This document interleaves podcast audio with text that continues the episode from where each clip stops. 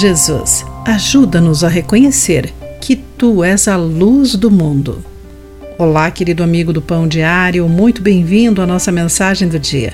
Hoje vou ler o texto de Luiz Roberto Silvado com o título Jesus é a cura para os cegos.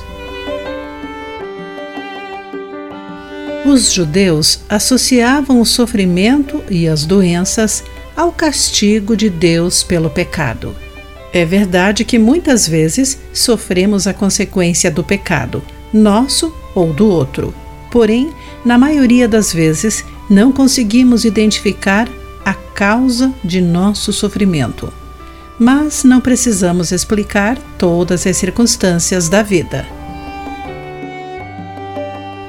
A resposta de Jesus à pergunta: quem pecou? alivia a dor. Em vez de apontar um culpado, ele mostra a solução.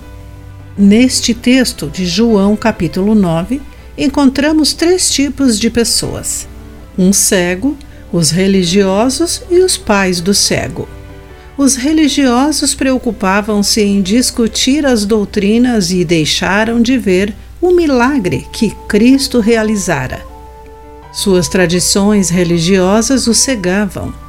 Como eles, às vezes, ficamos tão presos aos nossos pontos de vista de como Deus deve agir que não percebemos ele se movendo. Os pais do homem curado também estavam cegos pelo medo.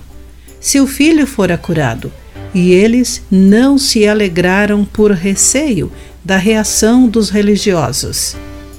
Você tem agradecido a Deus por tudo que Ele lhe proporciona?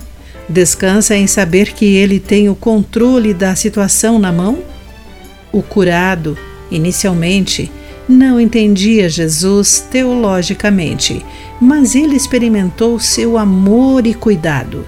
Faz uma afirmação que desafia os religiosos: Eu era cego e agora vejo.